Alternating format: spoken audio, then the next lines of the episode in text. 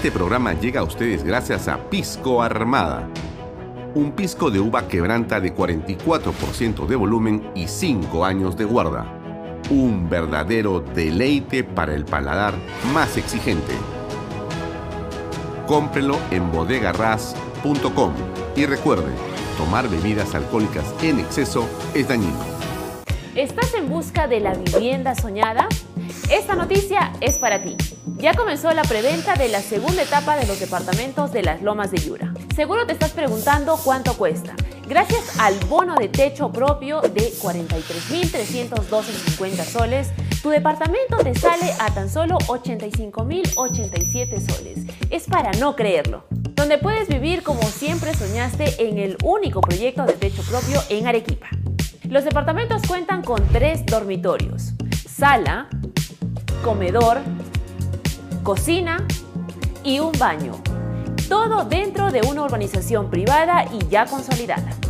No lo pienses más, no hay nada como tener tu vivienda propia y dejar de pagar alquiler, independizarte y vivir tranquilo en un proyecto que lo tiene todo. Agua potable las 24 horas del día, luz, desagüe, alumbrado público, áreas verdes, pistas, veredas, seguridad. Y lo más importante, cuenta con título de propiedad.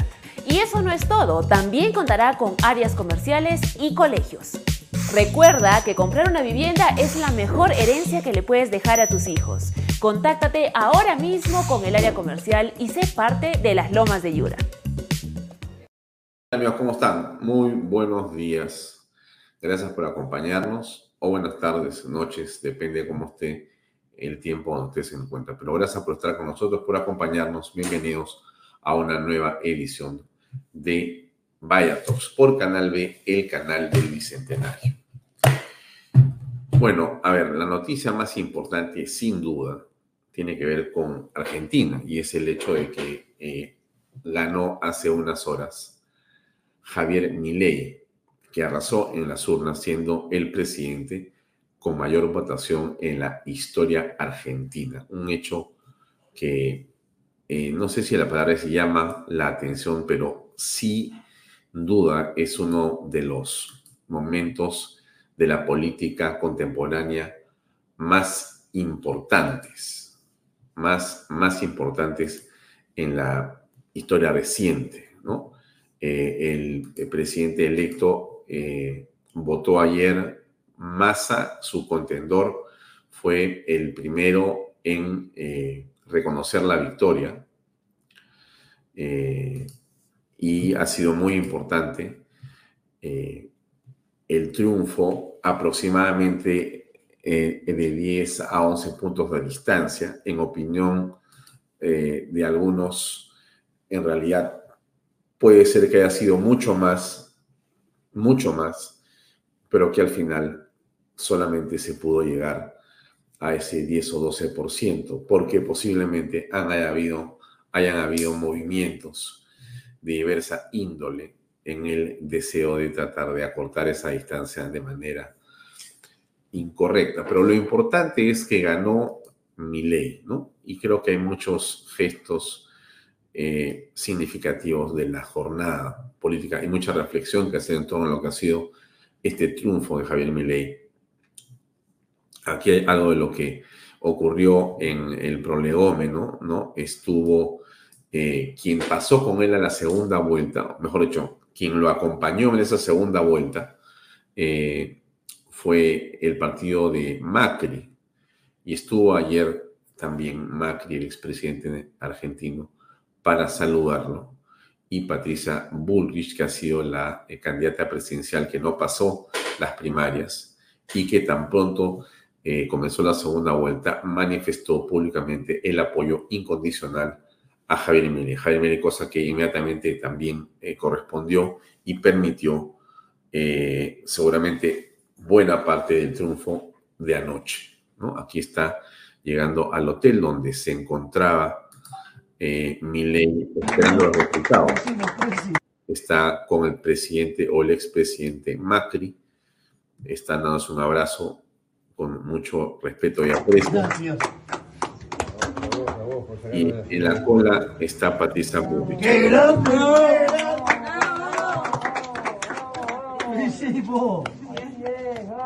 Gracias. Gracias. Gracias por tanta grandeza. Gracias por, tanta grandeza.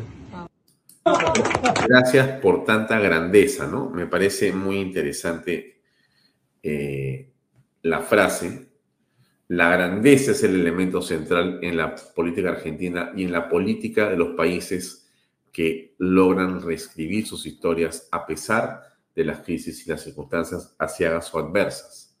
La grandeza de sus hombres, la grandeza de sus mujeres, la grandeza de sus líderes, que no hacen sino anteponer los intereses nacionales a los intereses personales y son capaces de actos de grandeza.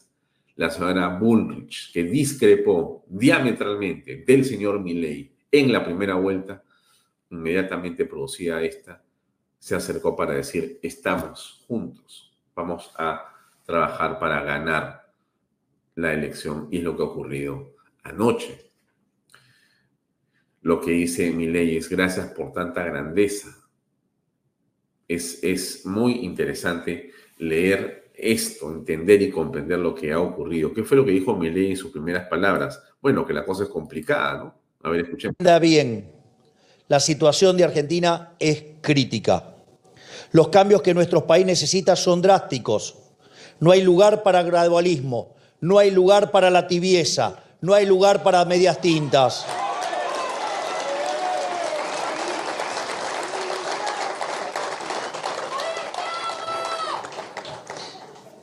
Si no avanzamos rápido con los cambios estructurales que la Argentina necesita, nos, dirigimos derecho a la peor crisis de toda nuestra historia. Es fundamental que todos aquellos que queremos volver a abrazar las ideas de la libertad trabajemos juntos a partir del 10 de diciembre y podamos darle respuesta a una sociedad que ha sido abandonada por la clase política las últimas décadas. Mm, muy bien, ahora, ¿qué significa todo esto? Yo creo que hay muchas maneras de leerlo, lo iremos leyendo con usted durante los siguientes días para extraer las lecciones que al Perú le tocan. Creo que son muchísimas. Y usted se imagina que tenemos que mirar el triunfo de Javier Milei con mucha, eh, digamos, ánimo de aprendizaje, con mucha reflexión, porque ha sido realmente importante lo ocurrido. Miren, eh, Javier Milei ha comenzado a hablar de estos temas hace dos años. En esto que para muchos decían, está loco por Argentina, jamás va a girar hacia la derecha. Argentina es un país podrido, decían muchos, donde no hay solución para nada. Pero miren cómo es la realidad. Al final, la gente ama la libertad, ama el progreso, ama la propiedad privada. Y es lo que ha pasado en Argentina. Eh, y los mercados eh, rápidamente han reaccionado. La victoria de Milei ha impulsado las acciones y bonos argentinos en Wall Street de una manera muy positiva, cosa que no ocurría. O sea que la economía se va a corregir, sin duda.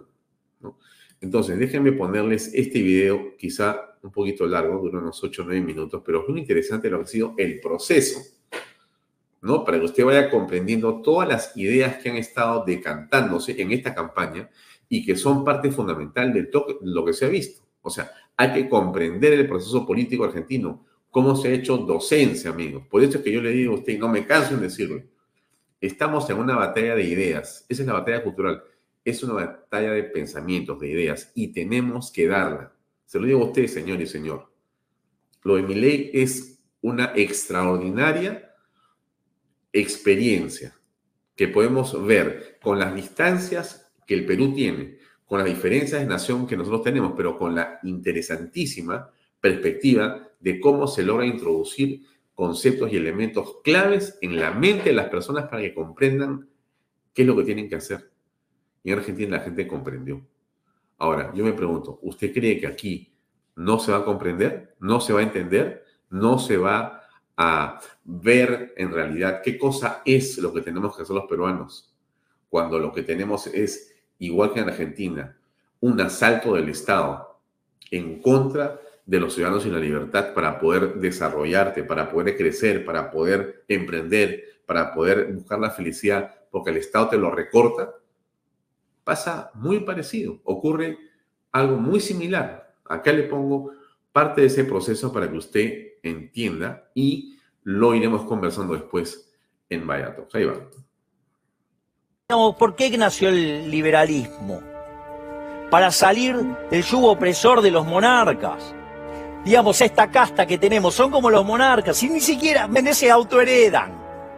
Son los mismos que estaban en el 2001 no se fue ninguno, estos chorros se quedaron todos. Y hay más, porque además se multiplican, porque tenés que agregar la parentela, sí, porque además tenés que agregar la, amante, porque tenés que agregar la familia del amante, y crece, y crece, y crece. Y el bolsillo, digamos, de lo que producen, digamos, es cada vez más chico. O sea, entonces no puede ser que en un país si le vaya mejor a los parásitos de la política que al tipo que produce. Es decir, no te puede ir mejor ¿sí? siendo un parásito de la política que no produce nada y que cuando hace algo lo único que hace es daño. Porque una de las cosas que pasa cada vez que interviene el Estado, se genera lo que se llama el fallo del Estado. O sea, fíjate esto, los planes contra la pobreza, ¿qué hacen? Generan más pobres. Mira el caso argentino. El gran problema argentino es un problema cultural. Es decir, esta es una sociedad que está infectada de socialismo. Y lo que hay que lograr es sacar el socialismo de la cabeza de la gente, ¿sí? Y los principales promotores de estas ideas son los políticos. Los liberales somos los únicos que les enrostramos a los políticos que ellos no son la solución, que ellos son el problema. Los políticos son una suerte de sociópatas que quieren hacernos creer que nosotros somos inválidos en todo sentido porque no podemos vivir si no fuera por ellos. En realidad los que no pueden vivir si nosotros son ellos. Es decir, si el país se separara entre los que producimos de un lado y del otro lado queda la mierda de los políticos, los sindicalistas, todo este conjunto de parásitos se hunden, se mueren. Separemos la Argentina en la Argentina del norte y Argentina del sur. ¿Sabes qué? Los que estamos dispuestos a laburar nos vamos a la parte más pobre del país, le dejamos vaca muerta, todo. Aun cuando se quedaran con todo, se van a hundir estas ratas porque no sirven para nada. En cambio, los que laburamos y sabemos ganarnos la vida, ¿sabes qué? Nos va a ir bien. Nosotros somos gente de bien, gente que labura y no vivimos abogando por la envidia, el odio, el resentimiento, el robo. Sí, el trato desigual frente a la ley, que es esa inmundicia de la justicia social, que es lo más injusto que existe, porque implica robarle a una persona el fruto de su trabajo para dárselo a quien a mí se me da la gana. Pero ¿de dónde salieron esta manga de sátrapa? ¿Sabes por qué? Porque además en todo ese proceso, no solo que destruyeron la economía, empobrecieron a la gente, sí, desde el año 70 hasta ahora el Estado se triplicó, multiplicaron por seis el número de pobres. Yo no me metí acá para estar guiando corderos. Yo me metí acá para despertar leones. ¡Quiero escucharlo rugir! ¡Viva la libertad, ¡Viva la libertad, carajo! ¡Viva la libertad,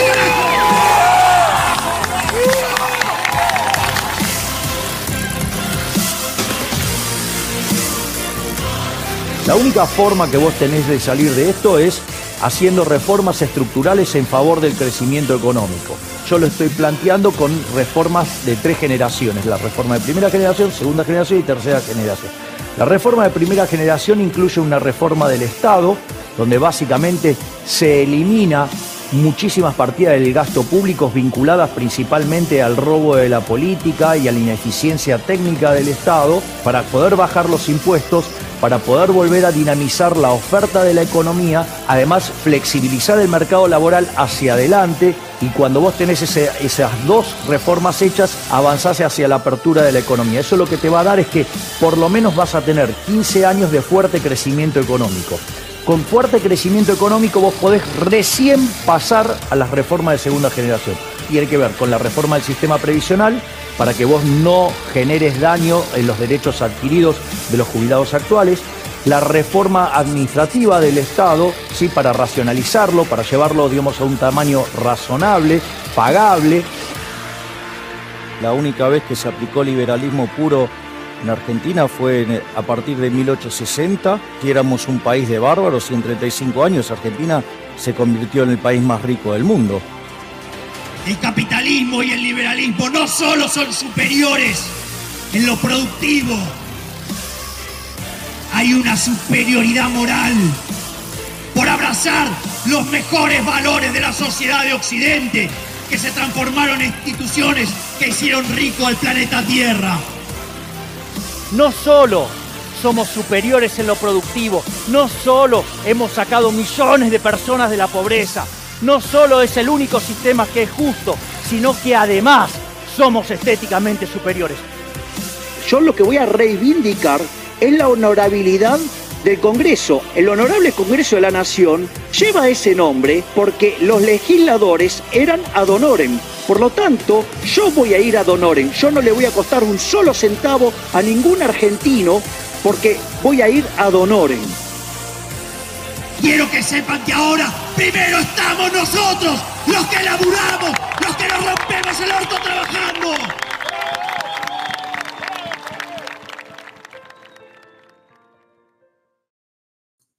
¿De la política te quisieron comprar? Sí, claro, obvio. ¿Millones?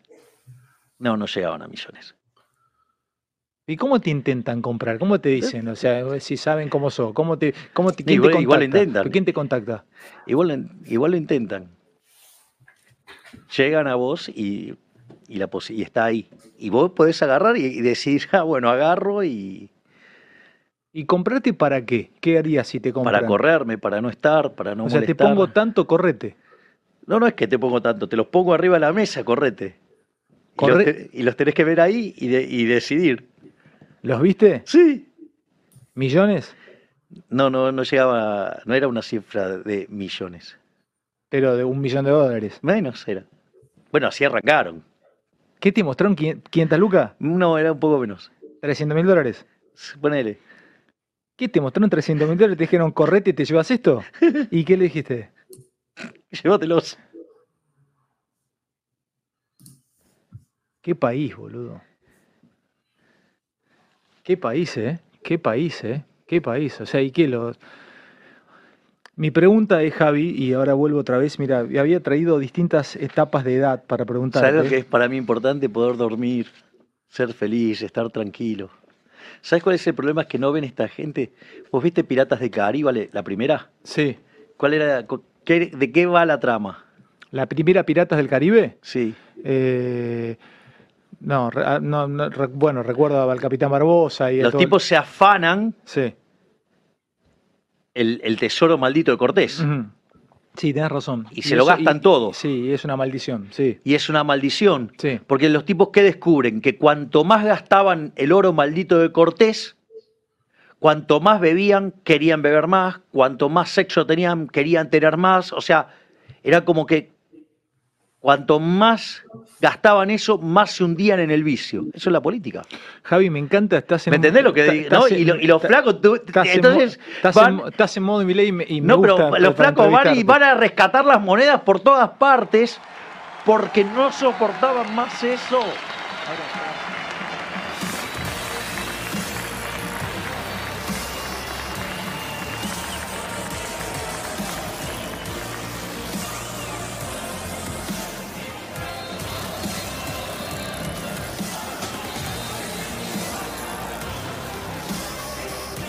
Y en este sentido,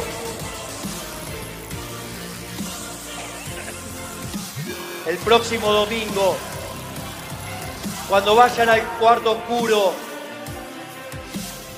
ustedes tienen que preguntarse si es posible una Argentina distinta con los mismos de siempre. Miren las fotos y no se pueden equivocar.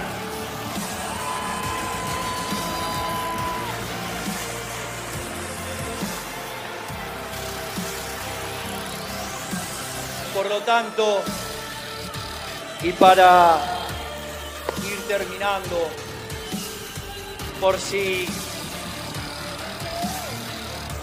no les ha quedado claro cuál es nuestro modelo. Nuestro modelo es el modelo de la libertad.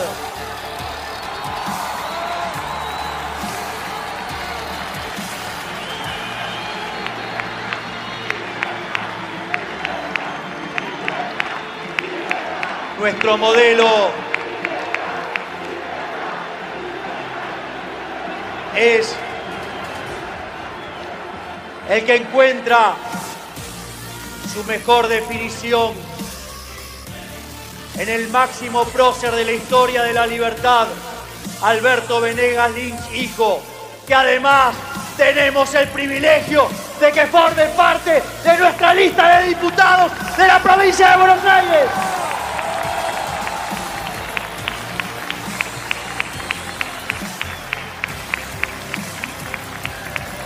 Y así, hagamos de esa definición el mantra del liberalismo, el nuevo mantra del progreso argentino, que es el liberalismo, es el respeto irrestricto del proyecto de vida del prójimo, basado en el principio de no agresión y en defensa del derecho a la vida, a la libertad y a la propiedad. Por lo tanto, no dejemos arrebatarnos la libertad. Vayamos y peleemos. Vayamos por una Argentina próspera. Vayamos y peleemos. ¡Viva la libertad, carajo! ¡Viva la libertad, carajo! ¡Viva la libertad, carajo! Bien, ha sido parte de lo que esta campaña le deja a los argentinos como relato. Un candidato jugado por completo hacia los principios de la derecha, del el liberalismo y también el conservadurismo en mucho de lo que hemos escuchado. Y entonces, eh, esto no se, digamos, lleva a cabo simplemente porque hay un discurso inflamado. En realidad, aquí lo que ha existido ha sido una pedagogía de la política sostenida en los últimos 24 meses. Insisto en lo que les he dicho, amigos. Esta es una batalla cultural, no es un proceso electoral simplemente. O sea, mal haríamos en pensar que de lo que se trata es ser una campaña política. En el Perú, quien sea elegido en el 26, no sabemos quién será, ¿no es cierto? Pero lo que tiene que hacerse en este proceso es una campaña de pedagogía política para que comprendamos todos los peruanos qué significa la izquierda con sus recetas demagógicas, qué significa eh, el progresismo y el caviaraje con su manera de succionar y de pervertir y generar odio entre los peruanos, y qué significa la derecha, qué significa la libertad económica, qué significa la defensa de la familia, de la vida y los eh, principios de la tradición en el Perú en general. Y tenemos que hacer esa pedagogía todos, no el candidato, no el partido, no el que vaya primero o el que va a ganar. No, no, no nos confundamos, por favor. La política no es solo un tema de los políticos. Es más, no debería ser de los políticos. La política es sobre todo de los ciudadanos comunes y corrientes, usted señora, usted señor, tú joven que es este programa y que estás pensando en irte del Perú, no te vayas del Perú, no te vayas del Perú. El Perú es un país que nos ofrece y nos va a entregar lo mejor del mundo aquí en los próximos años. Estoy seguro, el 26 en adelante será un país de reconstrucción y de crecimiento económico como pocas veces en la historia, pero para llegar a eso, es indispensable que hagamos pedagogía, que todos nos eh, comprometamos a enseñarle al prójimo, al hombre que está al lado nuestro, a nuestra familia y de nuestra familia a los demás, lo que ha implicado, lo que implica hacer las cosas. ¿Por qué un Estado grande no sirve? ¿Por qué un Estado ineficiente es corrupción? ¿Y cómo librarnos de ello? Miren lo difícil que ha sido para Argentina casi 20 años. ¿ah? El Perú está igual, salvo por el espacio en el que ha gobernado Alan García, en el segundo gobierno, todo lo demás ha sido una especie de progresismo, porque el caviaraje se ha metido, se ha incrustado, se ha infiltrado con el discurso de odio, con lo único que han sabido construir que es ser antifujimoristas, porque no hay, insisto, más puestos de trabajo, no hay eficiencia, no hay eficacia, no hay ninguna política que haya servido, solamente ser antifujimoristas. Eso les ha permitido llegar, miren, ¿eh? les ha permitido llegar, ganar la elección del 2000, ganar la elección del 2011, ganar la elección del 2016 y la del 21, ser antifujimoristas. O sea, eso es toda la narrativa en el Perú. O sea que el fujimorismo tiene que existir y tiene que ser siempre eh, eh, exacerbado como si fuera sinónimo de corrupción y de destrucción y de todo lo malo que existe en el mundo para que ellos puedan ganar y decirte a ti, no votes por el cuco. Y muchos jóvenes han caído simplemente eh, confundidos o han caído engañados en los brazos del progresismo, del cagaraje, sin que hayan conocido, pero lo más mínimo, del gobierno fujimorista. Entonces, creo que es necesario que lo que ha pasado en Argentina sea un espacio amplio de reflexión, amplio de reflexión. Miren ustedes, los resultados en los números no son nada buenos. Esto es la pobreza e indigencia en Argentina. Es la pobreza y la indigencia. ¿Cómo ha ido creciendo de 2016? Miren ustedes. O sea, un verdadero desastre, pero no es todo, ¿no? Y la inflación que ustedes conocen perfectamente hoy está en 142.7%, octubre del 2023, la interanual. Miren ustedes este videito que explica un poco lo que ha pasado con esto que deja el candidato Massa ministro de Economía. Nos deja Massa. Miren esto, mientras la inflación baja en Latinoamérica, en Argentina y Venezuela siguen con cifras de tres dígitos. O sea, en todos los países han logrado bajar la inflación. Esto que te decía Alberto Fernández y Massa de que no, la inflación es mundial. No, solamente pasa en Venezuela y Argentina. En Venezuela está en el 362%, en Argentina en el 142%. Mira el resto de los países. Colombia es el que le sigue, 10, Nicaragua 6, todos muchísimo menos. Bolivia 2, Ecuador 1,9, Costa Rica menos 1,3. Massa te miente, Massa está reventando la economía. En el único país que están subiendo los precios de esta manera es en Argentina y Venezuela. La gente pasa hambre, no llega a fin de mes, las cosas están cada vez más caras. Y repito, esto no pasa en Latinoamérica, es mentira lo que te dice Massa, la está generando él. Basta de caer en las mentiras de esta gente, esto es terrible, repito, no pasa en otros países. Te mienten, te engañan, esto pasa solo acá. Y bueno, en Venezuela, que es para donde vamos. O sea que si, si usted tiene alguna duda, revisa nuevamente las cifras de lo que ha pasado en Argentina. O sea, ellos han estado en la dirección de Cuba y Venezuela, Nicaragua, un desastre absoluto, y ya lo han estado viviendo. O sea, tienen 20 años en este desastre económico, desastre político, desastre social, laboratorio de la corrupción. Eso ha sido Argentina. Y hoy día la esperanza se recobra y evidentemente eh, Javier Milei y su equipo tienen una enorme responsabilidad para tratar de que las cosas cambien de una buena vez. Insisto en el tema de la docencia. Sin docencia no hay forma de comprender el proceso. Señores, tenemos que explicarle a los peruanos la diferencia entre una y otra cosa y por qué yo insisto en esto, la ideología es fundamental. Yo eh, simplemente discrepo eh, respetuosamente de quienes creen que la gente aquí es medio bruta para no entender las cosas, porque esa es la razón por la cual cuando todas las ideologías dicen, no, a la gente no le, no le interesa la ideología, Alfonso, la gente no entiende qué es izquierda-derecha, la gente solamente quiere su colegio, quiere su posta médica. Yo no creo eso. Yo no creo eso, porque, estimados amigos, la ideología es lo esencial porque es la forma como se organiza el Estado. Para eso es la ideología, pues la ideología te permite organizar. Y si tú organizas el Estado para que el Estado crezca, que es el pensamiento izquierdista, entonces solamente vas a encontrar un desastre al final de cuentas, porque la burocracia y el exceso y crecimiento del Estado es algo que se aplaude como una solución social más y más y más Estado. Mientras que la derecha lo que busca es un Estado eficiente, no más grande, eficiente.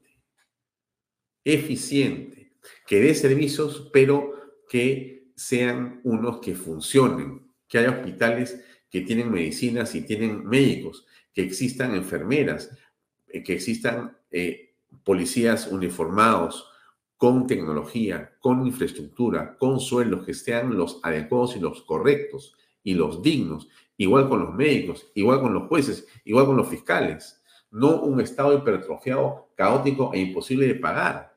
Eso es lo que te vende el eh, socialismo, el izquierdismo, el comunismo, el cagaraje que no le interesa modificar nada, sino enchufarse para sus consultorías y sacarle plata al Estado. Eso es todo. Y en ese camino los medios caviares y los medios mermeleros quieren billete para vivir, cosa que no se puede aceptar. No se puede aceptar. Otro video cortito y pasamos a escuchar a Sillones y después a nuestra invitada de hoy, que no les he dicho porque me he olvidado por la emoción de lo de mi ley de mitad de hoy día en este programa es la doctora Rosa Bartra, que nos va a acompañar para hablar de la coyuntura política. ¿Qué es lo que significa para Rosa Bartra el triunfo de ley? ¿Qué está pasando con Boluarte? ¿Qué pasa con la inseguridad? ¿Qué pasa con la reelección de parlamentarios y la bicameralidad? Bueno, de eso vamos a hablar ahora con Rosa Bartra. Un minuto, les pongo este videito que dura un minuto y medio. Ahí va, miren ustedes. Por favor. La fatal ignorancia de Axel Kaiser. Son tres capítulos. En el primer capítulo, ya hace muchos años, el queridísimo amigo, porque soy amigo de Axel Kaiser, él explica que Chile había perdido la batalla cultural. Y que si no reaccionaban, la izquierda se los iba a llevar puesto. Y eso es efectivamente lo que pasó. Eso fue, el, digamos, con más claridad durante el segundo gobierno de Bachelet ¿sí? y digamos en este gobierno de Piñera se los llevaron puesto. Y, ahí lo, que señala eh, Axel Kaiser es que muestra la estrategia gramsciana, ¿no? O sea, Gramsci decía, vos tenés que ir por la cultura, tenés que ir por la educación y tenés que cooptar a las personalidades. Y con eso vos empezás a dar la batalla cultural y empezás a meter el socialismo adentro de la sociedad. Y cuando te querés dar cuenta es como vas a, vas a cocinar a una rana. La tirás en agua fría, empezás a subir y la rana es boleta. O sea, si, en cambio si vos le tirás agua caliente, salta directamente. Entonces, en ese contexto es lo que hicieron. Ellos armaron el foro de San Pablo, más bien se cayó el muro de Berlín. Y a partir de ahí ellos empezaron a dar una batalla en el plano cultural. Y esta es la parte más importante. Ellos cuando inician esa batalla, ellos lo que hacen es, frente a la abrumadora diferencia cuantitativa, lo que hacen es ir con un argumento de índole moral. Es, es, decir, ellos no niegan la superioridad cuantitativa del capitalismo, pero cuestionan su base moral. Y ahí ellos ganaron esa batalla cultural porque los liberales no la dieron, se corrieron. Hmm. Bueno, Bien, no, hablemos más de mi ley, ya hemos hablado suficiente. Eh, vamos con eh, la noticia del día. Inmediatamente después viene la entrevista con nuestra invitada de hoy, que es Rosa Bartra. Primero Sionis y después Rosa Bartra. Adelante.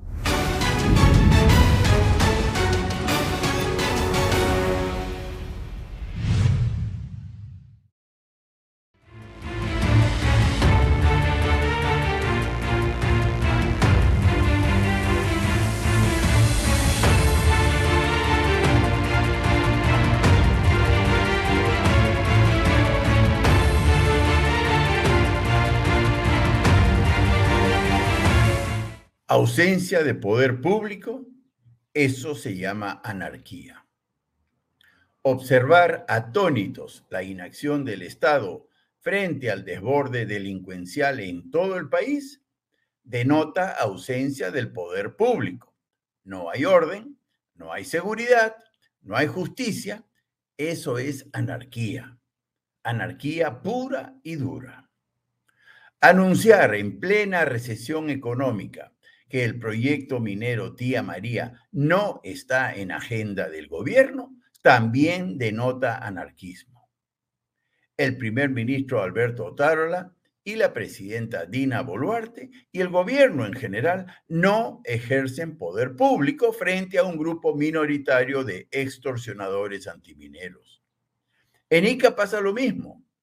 Desactivar el sistema digital de gestión hospitalaria de los hospitales de la región, con lo cual se lograron eliminar colas y mejorar la atención a los pacientes y que el Ministerio de Salud no haga nada al respecto, denota que el gobierno central no ejerce ninguna rectoría sobre los hospitales regionales. En otras palabras, el sistema de salud pública a nivel nacional está a merced de los gobiernos regionales corruptos e inoperantes. Eso se llama anarquía. No hay Estado, no hay rectoría, cada región hace lo que quiere en materia de salud pública. Reponer a funcionarios públicos destituidos por faltas graves, incluso con fallos ratificados por el Tribunal de la Autoridad Nacional de Servicio Civil, Servir, y que ninguna autoridad haga nada al respecto, denota que nadie ejerce ninguna rectoría sobre el orden y disciplina laboral en el Estado. La anarquía también está presente en el ámbito laboral público. Saber y no hacer nada frente al fracaso municipal respecto de los servicios de agua potable y tratamiento de aguas servidas a nivel nacional denota que las funciones y responsabilidades del Ministerio de Vivienda, del Ministerio de Salud y del Ministerio del Ambiente, entre otros, están por las puras. Y lo mismo se puede decir respecto de los servicios fallidos a nivel nacional en materia de recojo de basura y tratamiento de residuos sólidos. Claro que la relación entre gobiernos locales y gobierno central es anárquica. Cada alcalde hace y deshace a su antojo. Puede que suene radical, pero así es. El Perú ha devenido en una anarquía total. Se ha perdido el principio de autoridad. Se ha perdido el civismo. Los frecuentes bloqueos de carreteras son también manifestaciones de la anarquía imperante en nuestro país. Las mafias de construcción civil viven de la extorsión sistemática a las empresas constructoras a vista y paciencia de las autoridades estatales las invasiones de terrenos igual. Incluso muchas veces, yo diría en la mayoría de los casos, son las propias autoridades regionales y municipales quienes fomentan tales invasiones. ¿Cómo se llama eso? Anarquía. No podemos tapar el sol con un dedo. Nuestro país se malogró. Es una pena. En realidad, desde hace tiempo el Perú se viene malogrando. A la anarquía imperante no se llega de sopetón, llegamos de a pocos, como que nuestras autoridades corruptas y maltratadoras perdieron autoridad moral y sus rabos de paja limitaron su accionar frente al desorden y la delincuencia, y la anarquía se abrió su propio camino. Ahora todo está permitido. Insultar y agredir a policías e inspectores municipales, destrozar aeropuertos y comisarías, bloquear carreteras, quemar ambulancias, maltratar a la ciudadanía, incumplir las normas, mentir, coimear, robar, extorsionar, violar, matar. Una lástima. ¿Qué hacer? Pues bien, aparte de recuperar los valores del incanato no robes, no mientas, no seas holgazán, debemos recuperar el valor del civismo, lo cual conlleva valorar y reinstalar el principio de autoridad. Hay mucho trabajo que hacer en el ámbito de nuestros hogares y de las escuelas. Es decir, trabajar en los niños y jóvenes de nuestro país. Ahí está el civismo en ciernes. Ahí está la cura de la anarquía que nos agobia. Sin embargo, en el cortísimo plazo, ante la falta de Estado, la ciudadanía espontáneamente está fungiendo de tal. De ahí la existencia de los comités de autodefensa, rondas campesinas y sistemas de justicia popular. No nos queda otra, dicen los mototaxistas, que se han organizado para enfrentar a sus extorsionadores, los cuales pretenden cobrarle cupos que varían entre 5 y 10 soles diarios. Y si no pagan, aténganse a las consecuencias. Amenazan los mafiosos. Granadas de guerra en sus viviendas, vehículos y kioscos incendiados, secuestro de familiares y demás. A lo que hemos llegado.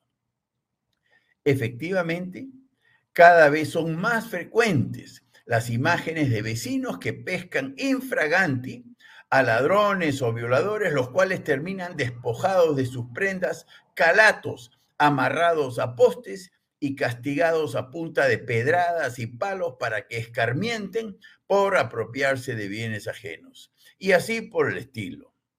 Anarquía en su máxima expresión. Pero qué injusto esa no era la idea. La idea era vivir y trabajar en paz. En teoría, el monopolio de la fuerza lo ostenta el Estado. Al menos así debía ser. Pero no, en la práctica, en nuestro país, nada que ver. El Estado, nuestro Estado, está ausente. Por ello estamos viviendo en anarquía total patético.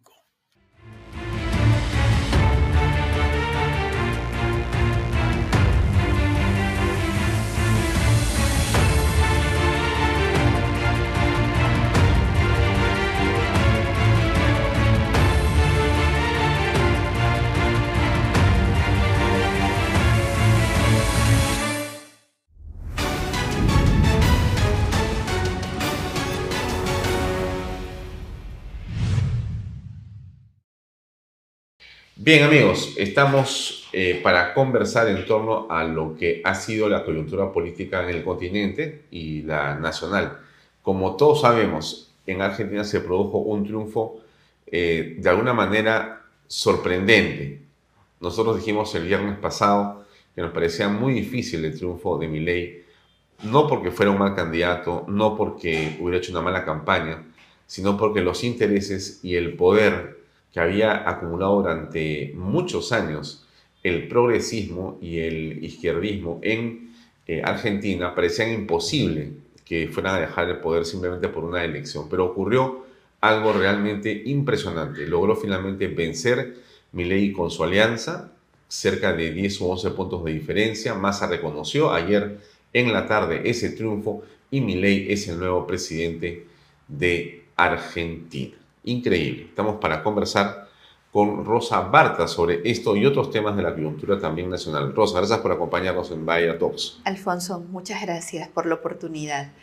Eh, sorprendente, efectivamente es el término que yo también usaría para describir la victoria de Javier Milei eh, y abre pues un abanico de eh, eh, posibilidades para analizar, para tener en cuenta, para aprender, para imitar, para corregir y un largo etcétera. Sí, ahora, eh, los primeros comentarios pasan por el hecho de que eh, el Foro de Sao Paulo, el progresismo, el globalismo ha sido derrotado. Trump, Bolsonaro,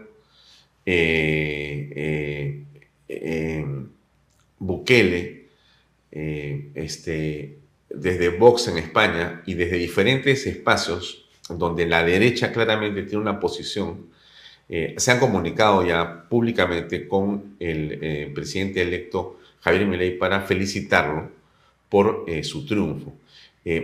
claramente no es un triunfo cualquiera de Argentina o simplemente, bueno, ganó y qué bien por los argentinos. ¿Cómo aprecias eso, digamos, en el tablero de América Latina y global? ¿Tiene una significación ese triunfo de las últimas horas? Sin duda, sin duda. Sin embargo, eh, de los líderes que acabas de mencionar, también hay que recordar que Vox ha tenido un retroceso en España, eh, que Bolsonaro perdió frente a Lula. Eh, que Trump perdió frente a Biden. Entonces, digamos que estamos hablando de líderes potenciales, pero que han tenido su derrota en un momento. Entonces, yo no, me, no, tendría el entusiasmo suficiente para decir el foro de Sao Paulo ha sido derrotado. Yo creo que está vigente, eh, pero sí creo que ha sufrido una herida muy grave. Yo creo que ha sufrido una herida a través de la cual fácilmente todos los líderes que acabas de mencionar y que los he repetido pueden desangrar al foro de Sao Paulo, pueden desangrar al socialismo del siglo XXI y que si se aprovecha esta oportunidad en de lo que ha ocurrido en Argentina, sí estamos frente a una enorme posibilidad de por fin derrotar al Foro de Sao Paulo, al socialismo del siglo XXI, a este cáncer que nos ha hecho tanto daño. Porque Novoa en Ecuador dio una clarinada, ¿no? Algo ocurrió ahí que era importante. Estaba eh, en segundo lugar, hizo una campaña y logró, igual que Milei, pasar adelante y ganarle a quien está en el gobierno históricamente ahí de izquierda. Eh, en Argentina ha sido sorprendente y te mencionaba los casos que he señalado por un hecho que me parece interesante, ¿no? Eh, Boric en Chile cae estrepitosamente en la aprobación, ¿no? Y aparecen otras fuerzas de derecha eh, más bien acentuándose o afirmándose como posibles alternativas en las próximas elecciones. En Colombia, la situación del presidente Petro no es la mejor. Diría yo que eh, está en caída libre por las cosas que se han sabido, no solamente de su gestión, sino cómo llegó a la eh, presidencia de Colombia, ¿no? Bajo qué tipo de acuerdos, no necesariamente santos. Y en el caso de Vox, si bien es cierto, ha tenido una reversión, el hecho eh, objetivo es de que eh, España en este momento se encuentra también en una discusión profunda entre buena parte de la sociedad que rechaza los acuerdos políticos que el nuevo gobierno de Sánchez ha venido impulsando, que son de terror para muchos españoles y para el mundo. En todo caso, lo que vemos es que se va como reconfigurando una sociedad que comienza a ver con claridad eh, una salida distinta a la que electoralmente, como tú bien señalas, ha ocurrido hace unos años, ¿no es cierto? El triunfo de Lula, el triunfo de Petro, el triunfo de Boric, ¿no es cierto? Que han sido posiciones claramente progresistas y en favor de esta ideología del siglo XXI del socialismo, pero que en, eh, digamos, en el gobierno comienzan a retroceder y comienzan a ser en realidad claramente descubiertas por la opinión pública, ¿no? Eso es algo interesante. Sí, yo voy a subrayar y tomar la última característica que tú has descrito o, más bien la última acción que has descrito, descubiertas. Yo creo que esa agenda que ellos levantaron en los temas migratorios, en los temas de derechos humanos, en los temas de género, en los temas medioambientales, han sido finalmente, nuevamente repito y tomo eh, tu descripción, descubiertas una agenda soterrada, disfrazada de buenas intenciones y que al final, por ejemplo, en España está teniendo serios, serios eh, problemas ya, ahora mismo, ¿no? poniendo en grave crisis a eh, toda España y los países europeos que tienen la ideología del siglo XXI. Eh, igual en América Latina. O sea, América Latina definitivamente está despertando despertando de, este adormecimiento al cual eh, nos han sometido al, eh, aquellos que en el Perú los denominamos caviares. ¿no? Y, creo que eso es muy importante para este giro político eh, que sin duda marca un antes y un después la victoria de ley en Argentina. Mm. Ahora, algunas lecciones que podríamos revisar quizá y que llaman la atención, porque en el Perú ocurrió algo distinto entre la primera y la segunda vuelta en las últimas elecciones. Me refiero claramente a la posición del partido de Macri y de la candidata Bullrich, que finalmente termina por apoyar claramente a Milei para la segunda vuelta.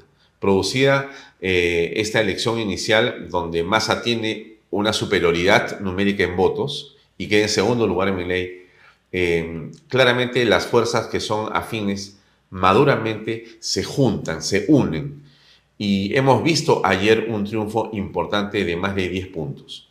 En el Perú ocurrió algo distinto. Después de la primera vuelta, en la elección de 2021, las fuerzas eh, siguieron divididas, muy poca unidad hubo y más bien quienes debían estar más cerca se fueron, diríamos, con el otro bando, de, manera inexplicable, ¿no? Y hubo más división que unidad.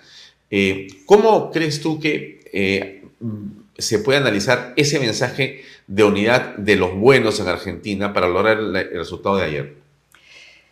Eh, yo recuerdo incluso la división que ocurrió inmediatamente después entre los seguidores de Bullrich.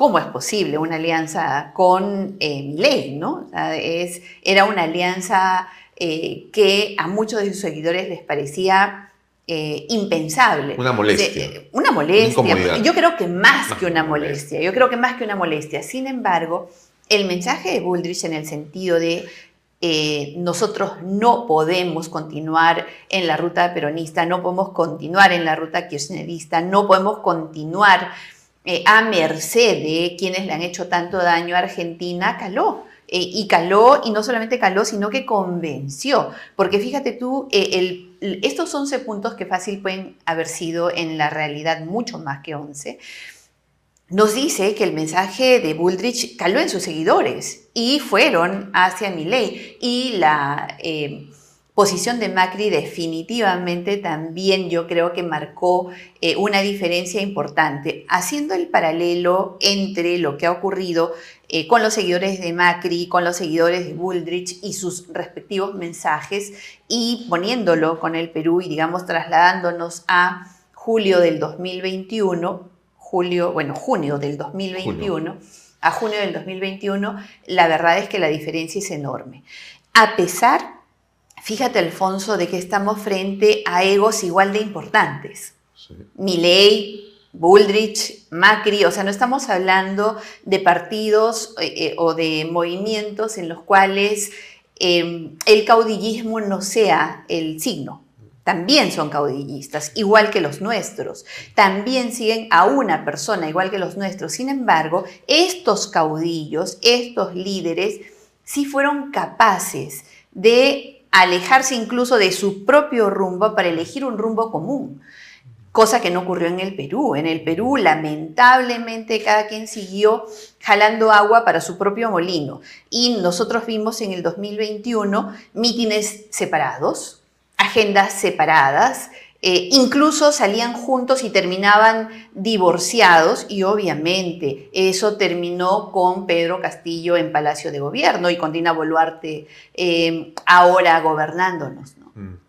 Claro, eh, la madurez, qué importante eh, termina siendo, ¿no? Porque a veces en política algunas personas suelen creer que lo que importa es la juventud, lo que importa es llegar, lo que importa es...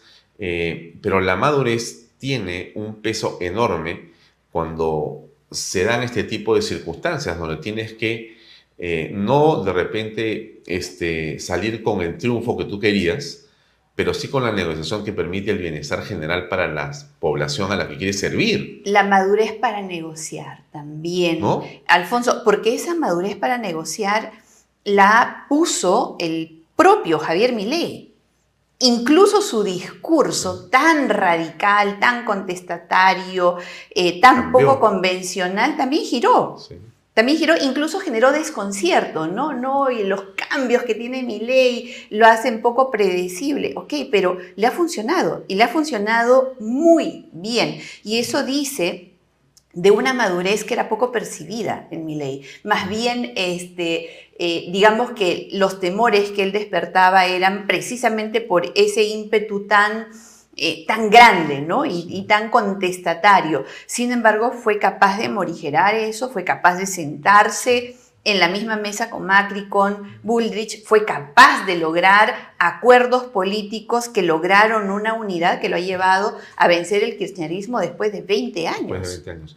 Ahora, eh, para cerrar el tema de Argentina, hay un hecho que llama la atención un poco, que preocupa en todo caso, y es el hecho que mucha gente en Argentina, eh, por las políticas que hemos estado viendo del kirchnerismo y demás, se han acostumbrado de repente a vivir de los bonos, mm. a vivir de la ayuda que el Estado te puede dar socialmente, ¿no?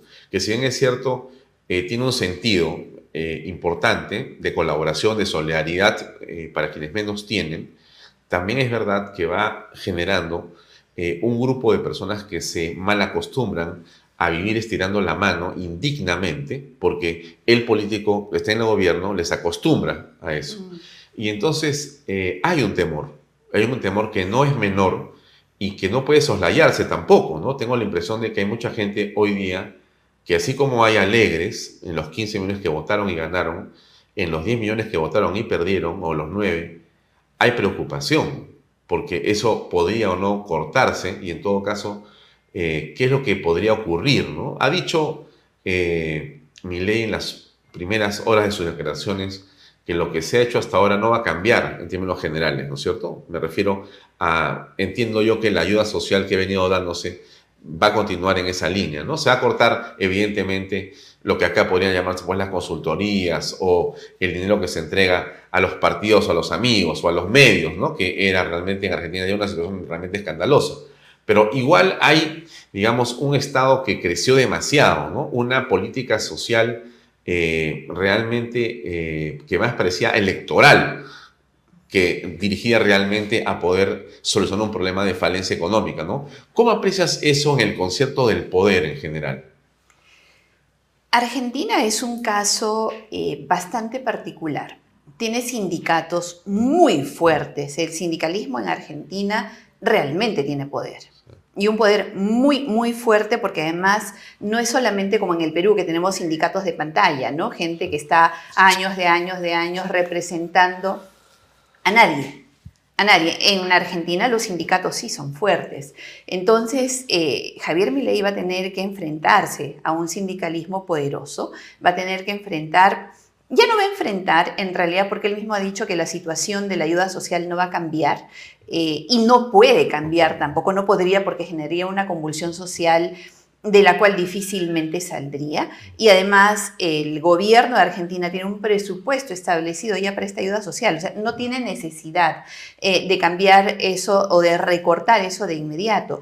Y el discurso de él más ha sido contra la casta política, ¿no? contra la burocracia estatal, contra el exceso eh, de ministerios, y creo que más bien por ahí eh, va a empezar, que es una situación muy parecida a la que tiene nuestro país. Nuestro país también y, ojo, que estamos entrando en eh, una especie de imitación a Argentina, eh, y lo vamos a ver a partir de ahora y hasta fin de año y toda la mitad del semestre del 2024, la feria de bonos. En el Perú se viene feria de bonos, feria eh, paternalista, en este caso será, pues, no sé, maternalista, ¿no? Sí. Por parte de la, de la señora Boluarte eh, y hemos más bien nosotros en el Perú, al contrario de lo que pasa en Argentina, iniciado una ruta de dispendio eh, para quedar bien con supuestamente los que menos tienen sin mayor planificación ni rumbo. Para entrar al Perú, justamente a partir de lo que tú dices, eh, haces referencia a esa imagen del video de Milei donde dice, este ministerio se va, este se va, este se va, este se va. En el Perú, muchos han hablado bueno, muchos no, pocos han hablado de la necesidad de reducir los ministerios. Mm. En lugar de que sean 19, 18, que sean 11 o 9, porque hay una serie de actividades que se sobreponen o que están realmente colisionando entre sí mismas. Y hay presupuestos, en realidad en este momento el Estado es millonario en el Perú y no hay control de los gastos en lo absoluto. Yo solamente veo todos los fines de semana un reportaje más de cómo se gasta la plata sin control. Pero la pregunta era la siguiente, ¿no? ¿Tú crees que en el Perú eh, vamos a entrar a una política del sinceramiento al punto en el que decir que se va a reducir los ministerios entre 18 a 10, por ejemplo, es eh, políticamente incorrecto o te va a generar una, este, más bien, reacción contraria a electoralmente algo posible? ¿O tú crees que quien diga eso realmente va a recibir los votos de la gente, va a decir, bueno, este hombre sí realmente o esta mujer sí realmente quiere hacer las cosas seriamente. ¿Cómo ves eso? El Perú es un caso, eh, creo que diferente a cualquier otro país en el mundo. Y por eso es que las recetas no se pueden copiar. Eh, copiar. Eh, ¿Por qué? Porque el Perú es un país 80% informal, que se mueve al margen del Estado, que no recibe servicios del Estado, un 80% eh, que si bien no tributa, tampoco recibe del Estado. Apenas puede, matricula a sus hijos en colegios particulares, apenas puede, migra a la salud privada, apenas puede, incluso ahora paga seguridad privada, eh, movilidad eh, privada. Entonces, digamos que al no sentir el, el beneficio de ser parte del Estado es indiferente a cualquier cosa que se proponga por parte de un candidato, un posible candidato, ¿no? Eh, un potencial candidato. Entonces, los cambios que este candidato proponga hacer dentro del, Estado, para reducirlo. Le, resulta indiferente, o sea, para ellos es más de lo mismo, ¿no? Pero hay un poder de la casta también acá. Pero por supuesto. Que tiene medios, operadores, ONGs que viven de ese Estado que no sirve a nadie sino a ellos y que tienen un poder para decir o para poder, digamos, atacar o contrastar a quien ose amenazar ese mundo idílico en el que viven en la actualidad durante décadas. Pero fíjate tú, no pudieron hacer nada y ni siquiera vieron venir el triunfo de Pedro Castillo. O sea, eh, nadie vio venir el triunfo de Pedro Castillo. ¿Por qué? Porque estamos viviendo un 15%, un 20% del Perú de espaldas a lo que es el Perú real, de espaldas a ese Perú al que no, o sea, se levanta muy temprano, trabaja, regresa, eh, y construye por sí mismo su casa, levanta su negocio en la informalidad y vive en la informalidad y funciona en la informalidad. Por eso es que el Perú puede cambiar de presidentes, puede cambiar de congresos, puede pasar de todo y sigue funcionando porque hay un Perú que se mueve por sí mismo. Entonces, mientras no comprendamos ese Perú que se mueve por sí mismo y tengamos un lenguaje para un lenguaje, pero ojo, no solo un lenguaje, sino una propuesta real para ese Perú que se mueve por sí mismo, vamos a seguir teniendo este, sorpresas cada cinco años. Y de Toledo pasaremos a Humala, de Humala a Castillo, de Castillo a Boluarte, eh, y podremos cambiar de PPK a Vizcarra y de Vizcarra a Sagasti sin que este, ocurra realmente ningún cambio, ¿no? El statu quo se mantiene. Y esa casta de ONGeros, de expertos, de eh, académicos, de notables, seguirá pues manteniendo el estatus que tiene hasta ahora, porque al final vive de ese 20% del Estado que al final eh, solamente es mantenido por la gran empresa y por parte de la mediana y pequeña empresa. Yo conversaba con algún político que me decía que en nuestro país hablar de derecha no es políticamente o electoralmente adecuado, porque no somos un país ni de derecha ni donde la derecha está bien vista. En Argentina se ha venido diciendo lo mismo durante mm. tiempo. Y más bien el discurso de Javier Milei es un discurso claramente, eh, en sus palabras, de derecha, liberal, libertario con eh, connotaciones conservadoras y liberales en lo económico, claramente. ¿Qué piensas tú que eh, ocurre en el Perú con respecto de esa posición del electorado frente a las definiciones políticas?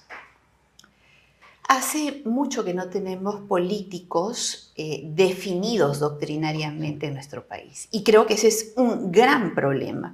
Si ponemos ahorita nosotros en la mesa eh, a los políticos que han competido eh, por la presidencia de la República en los tres últimos periodos electorales, creo que vamos a tener un gran problema para poder ubicarlos en la derecha, en la izquierda, si son conservadores o son libertarios o si son liberales. En realidad son una especie de, de amalgama, por decirlo de la manera más amable, de un poco de acá y un poco de allá y lo que convenientemente se puede acomodar a su discurso no identifico yo doctrinariamente, francamente, a casi ningún político. Entonces... ¿Y tú cómo percibes que estás en el mundo eh, de la política, de la opinión política, el mundo del derecho, que recorres y hablas con muchas personas seguramente aquí o en Lima o fuera de la ciudad de Lima, en otras actitudes? ¿Cómo percibes al peruano? ¿Tú crees que el peruano no le interesa el tema de la ideología? ¿No ha entendido? ¿No comprende? Eh, ¿Le da lo mismo? ¿Es muy práctico? Eh, ¿Muy pragmático? ¿Solamente ve quién lo deja trabajar? ¿Cómo, ¿Cómo visualizas eso? El Perú es un país conservador. En lo, este, e, en lo moral, ¿no? Si es que podemos atacar, si es que podemos abordar de ese aspecto eh, un análisis. Eh, creo que el Perú es un país eh, mayoritariamente conservador, aunque no lo dice, aunque no lo reconoce, aunque no lo expresa. Pero creo que hay bastante, es un país que cree, es un país de fe.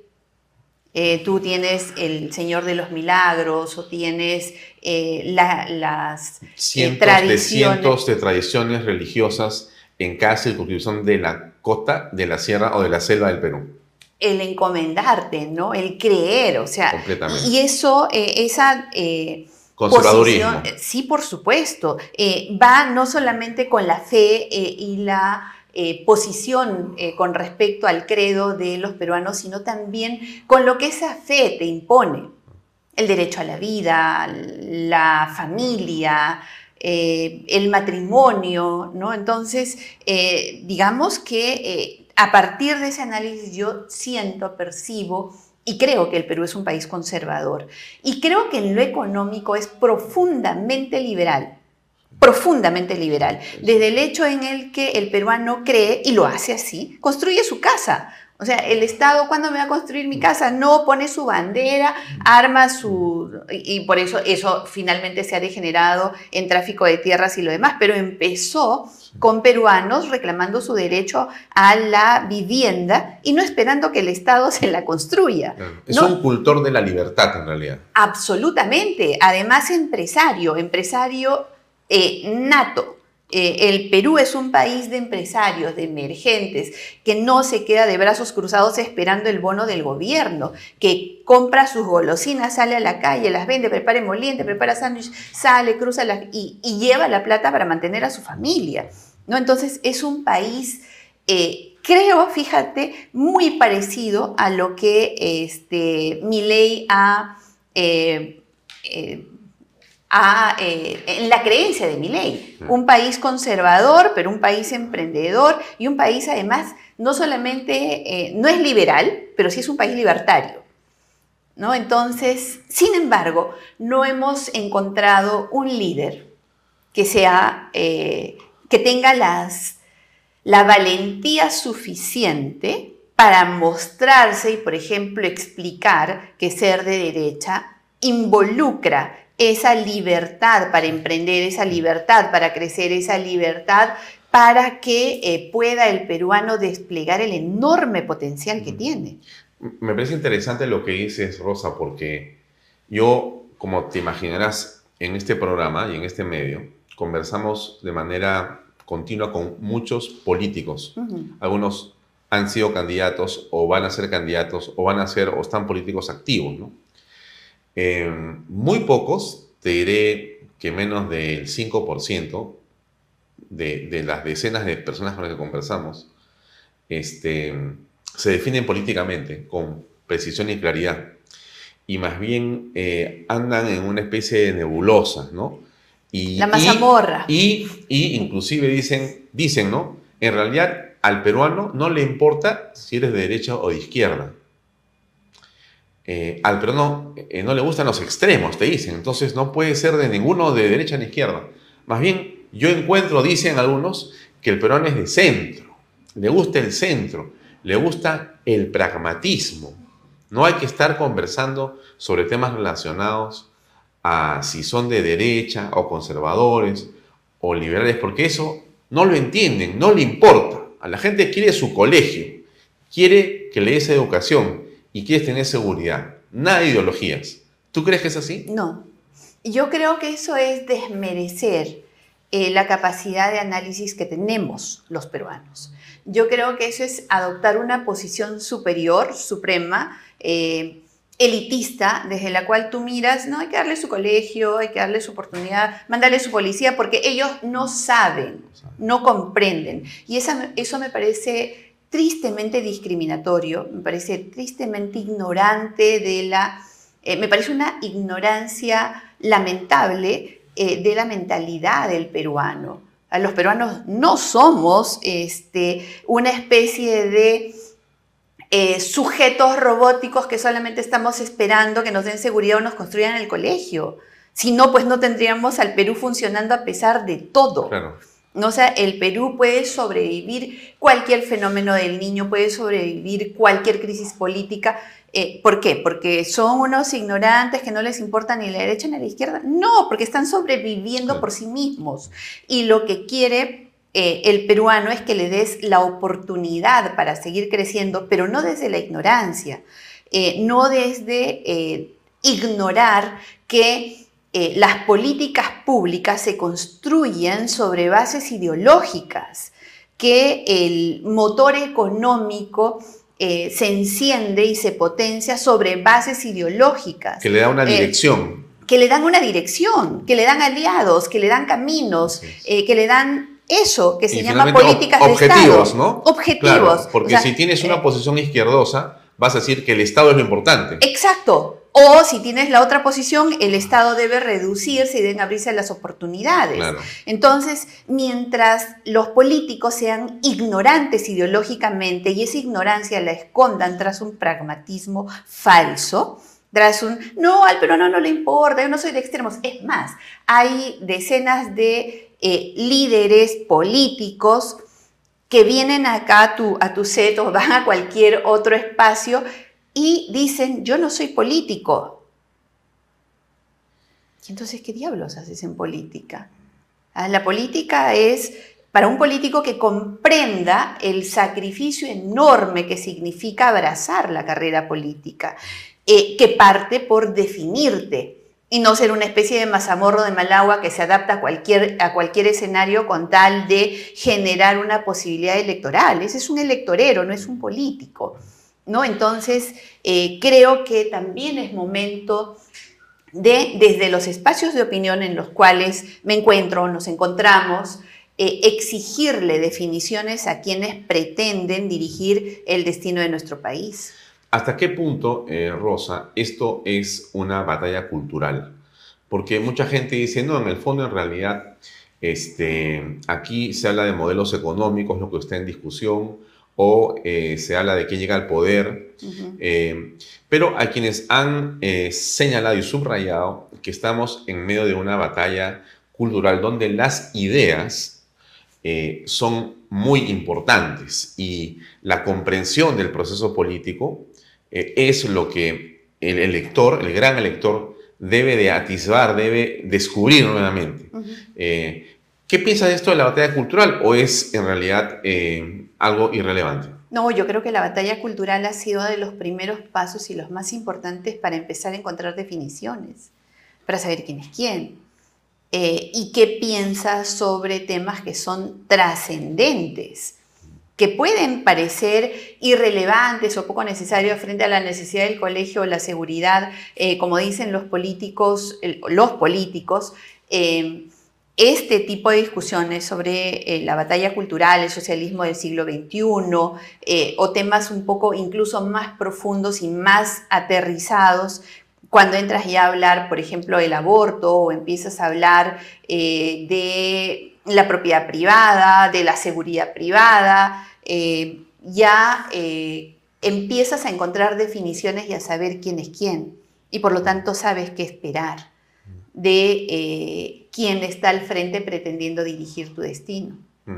Claro, aquí este, muchos empresarios lamentablemente han considerado que este, no deberíamos estar discutiendo eh, estos temas porque eh, en realidad lo importante es que crezca la economía, ¿no? Y eso es lo más importante. Y este asunto de este, el género, eh, o, por ejemplo, la Agenda 2030, ¿no? Es algo que debería de imponerse porque todo el mundo lo está discutiendo así y porque es bueno para este, las naciones.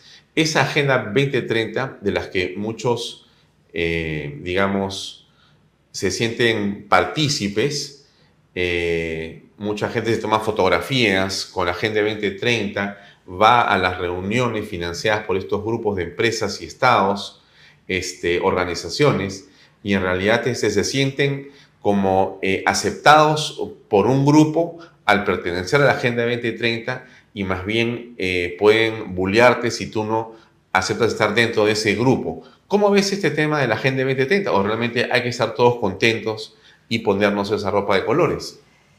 Eh, cuando empezamos la entrevista, la cual nuevamente te agradezco, Alfonso, hablamos de eh, las agendas eh, que tienen estos grupos del Foro de Sao Paulo, el Grupo de Puebla, estos que ahora han perdido en Argentina. Y estos son pues los de la Agenda 2030. Eh, Estos son de la defensa eh, de la diversidad, del cambio climático y bla, bla, bla, bla. Pero te dicen hambre cero, te eh, dicen. Te dicen pobreza cero también, está ahí. Sí, y es la misma agenda que la vienen repitiendo desde hace muchísimo tiempo y que tiene que ver con agendas paternalistas, con agendas en las que disminuyen la capacidad del ciudadano para tomar decisiones por sí mismo, para saber qué es bueno y qué no es bueno para ellos mismos. Y te imponen una agenda global con una superioridad eh, moral, académica, científica, económica, eh, de tal manera que esa es la agenda que debe imponerse y no ninguna otra, incluso sin capacidad para cuestionarla es incuestionable y todo aquello que es incuestionable en pleno siglo XXI es inaceptable. Inaceptable. Bien, ahora, para avanzar en la segunda parte de esta conversación, te agradezco por tu tiempo, sé que es bien eh, valioso. Eh, me gustaría conversar brevemente sobre la coyuntura en el Perú políticamente de lo que está pasando. ¿no? Eh, llegó la señora Boluarte de viaje en el quinto de los viajes que ha realizado en los últimos tres meses esta vez estuvo recibiendo la presidencia pro tempore del APEC, que va a ser en el Perú el próximo año, seguramente en noviembre o en diciembre del 24. Em, la evaluación que hizo anoche el canciller en un medio de comunicación es bastante positiva porque considera él de que se ha logrado el objetivo que era, eh, bueno, tomar el cargo entre comillas eh, y poder, digamos, eh, iniciar un proceso de desarrollo de reuniones diversas con diferentes países en, miras a poder lograr relaciones fructíferas entre Perú y estos países del APEC. en el camino salió el ministro del Interior y la situación aquí no parece eh, más bien apaciguarse, sino hay eh, gritos de guerra. ¿no? La, economía no camina, la seguridad no camina y aparentemente tenemos una presidente viajera que se está desconectando de lo que pasa en el país. ¿Tú cómo ves a la señora Dina Boluarte a estas alturas? Eh, no creo que la señora Boluarte se esté desconectando. Yo creo que ella llegó desconectada ya. Y más bien cada vez eh, como un globo de gas se eleva un poco más eh, del suelo. la señora Boluarte ha demostrado, y que me disculpen los simpatizantes, convenidos, convenientes o sinceros de la señora Boluarte. Pero eh, ella ha demostrado eh, un cinismo a prueba de cualquier cosa. Ella llegó como la cajera y la hijada de Vladimir Serrón, del brazo de Pedro Castillo, a quien lo consideraba la persona más honesta eh, que podía gobernar el Perú. Fue su ministra desde el primer día de su gobierno, además de ser eh, su vicepresidenta. Ella ha viajado a Suiza, por ejemplo, a representar al país con un discurso absolutamente violentista. Debemos recordarlo. Eh, y permaneció en el gobierno de Pedro Castillo a su lado y como su defensora y cantando justicia hasta que vio que Pedro Castillo estaba al borde del abismo. Entonces se retiró convenientemente para volver siendo ya la presidenta y desconociendo por completo el gobierno eh, que la llevó a ella al poder. Entonces, eh, esa eh, facilidad para desvincularse de su esencia misma, ya dice muy mal de ella porque no lo ha hecho en una posición eh, de cambio, de arrepentimiento y de reconocimiento. Yo fui parte de esto, ya no quiero formar parte de esto y por lo tanto a partir de acá hay un antes y un después. No, ella lo desconoce cínicamente. Es más, dice, qué atrevimiento que me comparen con el gobierno anterior. Y una persona cínica, eh, inmoral, eh, creo que no merece la primera eh, magistratura en nuestro país. No merece conducirnos, eh, no merece todo el cheque en blanco que le firmaron desde todos los espacios, porque la señora Boluarte ha sido bendecida eh, con el hecho de que al haber tenido un gobierno tan malo como el de Pedro Castillo, el hecho de que ella llegue significó que desde todos los espacios se le firme cheque en blanco y desde todos los espacios se le ponga alfombra roja. ¿Y qué ha hecho ella con ese cheque en blanco? Lo ha despilfarrado y lo ha despilfarrado de la manera más frívola posible. Viaje tras viaje, tras viaje, eh, una forma despectiva eh, de rendir cuentas. Mi hermano tiene, em, eh, discúlpenme la, la frase criolla, pero él puede invitar a quien se le pegue la gana. Perdón, señora. ¿A qué rápido se le olvidó a usted que es la presidenta de la República y por lo tanto la primera llamada a dar cuentas? La primera llamada a dar cuentas de sus actos y de los actos de su entorno, más aún si, por ejemplo, su hermano está involucrado en actos de gobierno. Entonces, eh, creo, Alfonso, eh, en primer lugar, que ella debe parar los viajes tenemos serios problemas y tú hablaste de la censura al ministro eh, del Interior, una censura justificada además. Justificada porque no se ha notado liderazgo del gobierno en ningún acto eh, planificado eh, para poder revertir la inseguridad que nos está asfixiando a todos. La señora Dina Boluarte tiene el deber de liderar ella y su ministro, las políticas de seguridad ciudadana. En nuestro país nosotros tenemos eh, los consejos de seguridad ciudadana, que están perfectamente establecidos por nivel de gobierno. El CONASEC, que es el nacional y que lo lidera la señora Boluarte con su ministro, y luego tienes en todos los niveles de gobierno, en las regiones, en las provincias y en los distritos, los CORESEC, los CONASEC, los COPROSEC y los CODISEC. ¿Por qué están eh, diferenciados así? Porque cada uno tiene una autoridad con jurisdicción y con autonomía para determinar políticas en seguridad. Los alcaldes distritales, los provinciales, eh, los gobiernos regionales. Si la señora, y cada uno tiene su eh, serenazgo, sus propias unidades, sus convenios con la policía para el patrullaje integrado y, cada uno tiene su mapa del delito, cada uno conoce su zona, sus estrategias y entonces, ¿qué hace falta? Que la señora se ponga al frente. Hemos tenido un CONASEC siquiera. ¿No? Sé. No. La, la señora no lidera y mientras ella no lidere y no ponga en el Ministerio del Interior eh, una gente capaz de liderar políticas integradas de seguridad ciudadana, vamos a seguir viviendo entre el miedo, el sicariato, la extorsión, la trata de, eh, de personas y un largo etcétera que compone el mapa del delito. Entonces, ¿tú no ves eh, una intención de hacer un cambio o un giro después de este primer año? Estamos a dos semanas que se cumpla el 7 de diciembre. En tu perspectiva, al margen de lo que, digamos, ha ocurrido en este año del boluartismo, ¿tú pensarías que estamos próximos a un giro en el gabinete de forma que se pueda nombrar a otro PCM? ¿O tu impresión es de que más bien señora Boluarte estaría más dispuesta a continuar con Otárola hacia adelante hasta que pase, no sé, alguna circunstancia nueva? Yo no veo eh, ninguna intención por parte de la señora Boluarte de dirigir nuestro país. Reconozco en ella a una mujer bien plantada, una mujer eh, que eh, ama tanto el poder que ha sido capaz de sostenerse en medio de las peores crisis y eso me dio, fíjate, Alfonso, a mí cierta esperanza.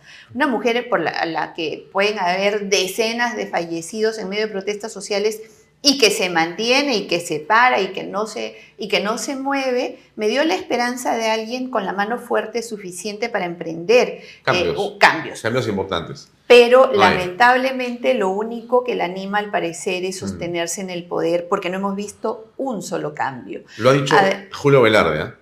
en CAE. Dijo, si no hay cambios, el tema económico no va a mejorar. no, no va a mejorar, no va a mejorar la política social, la corrupción es cada vez más grande al interior del gobierno y lo que más me preocupa es el nivel de cinismo que tienen.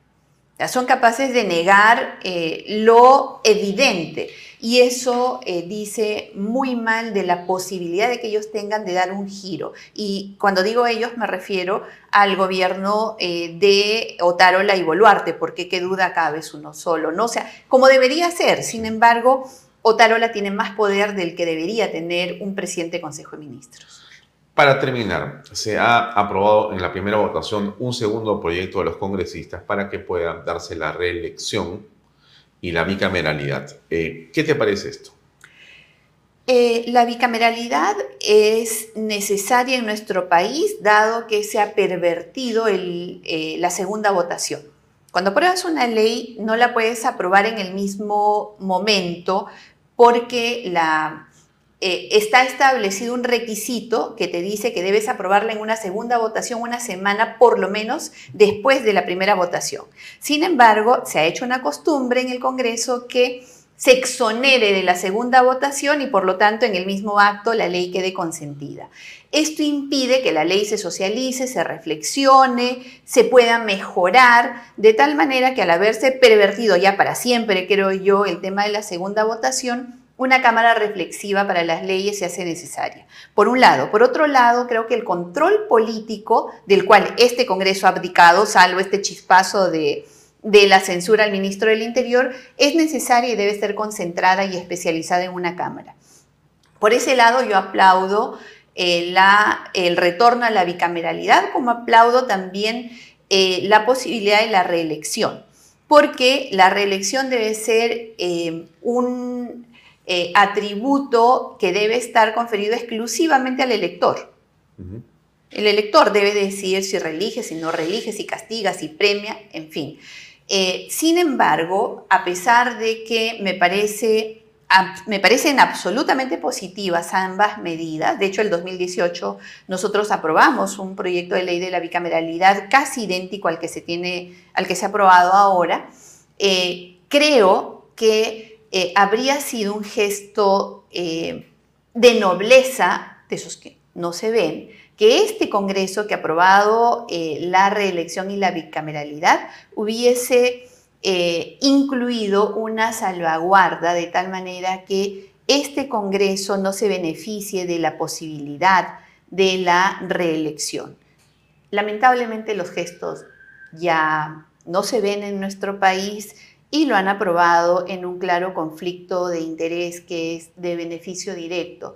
Y eso le da eh, un discurso a los opositores para poder hablar del contrabando, para poder hablar del beneficio propio, eh, que mm, apartan del eh, enfoque que debería tener una discusión sobre bicameralidad y reelección. Habría sido muy bueno que lo hubiesen hecho. No lo han hecho y la segunda votación que debe darse en la siguiente legislatura no admite ningún cambio.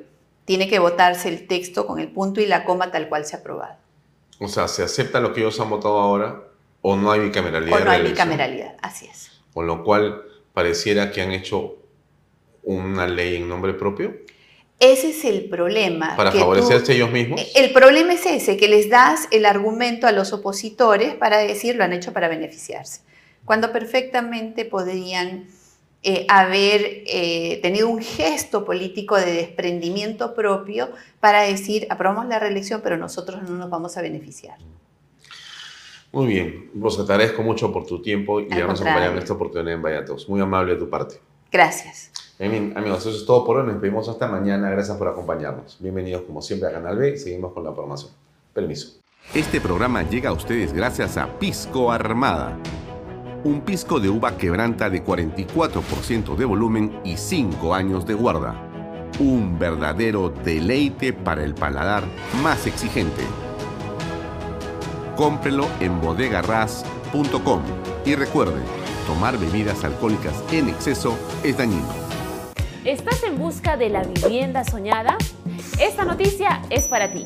Ya comenzó la preventa de la segunda etapa de los departamentos de las Lomas de Yura. Seguro te estás preguntando cuánto cuesta Gracias al bono de techo propio de 43.312.50 soles, tu departamento te sale a tan solo 85.087 soles. Es para no creerlo. Donde puedes vivir como siempre soñaste en el único proyecto de techo propio en Arequipa. Los departamentos cuentan con tres dormitorios, sala, comedor, cocina y un baño. Todo dentro de una urbanización privada y ya consolidada. No lo pienses más, no hay nada como tener tu vivienda propia y dejar de pagar alquiler, independizarte y vivir tranquilo en un proyecto que lo tiene todo. Agua potable las 24 horas del día, luz, desagüe, alumbrado público, áreas verdes, pistas, veredas, seguridad y lo más importante cuenta con título de propiedad. Y eso no es todo, también contará con áreas comerciales y colegios. Recuerda que comprar una vivienda es la mejor herencia que le puedes dejar a tus hijos. Contáctate ahora mismo con el área comercial y sé parte de las lomas de Yura.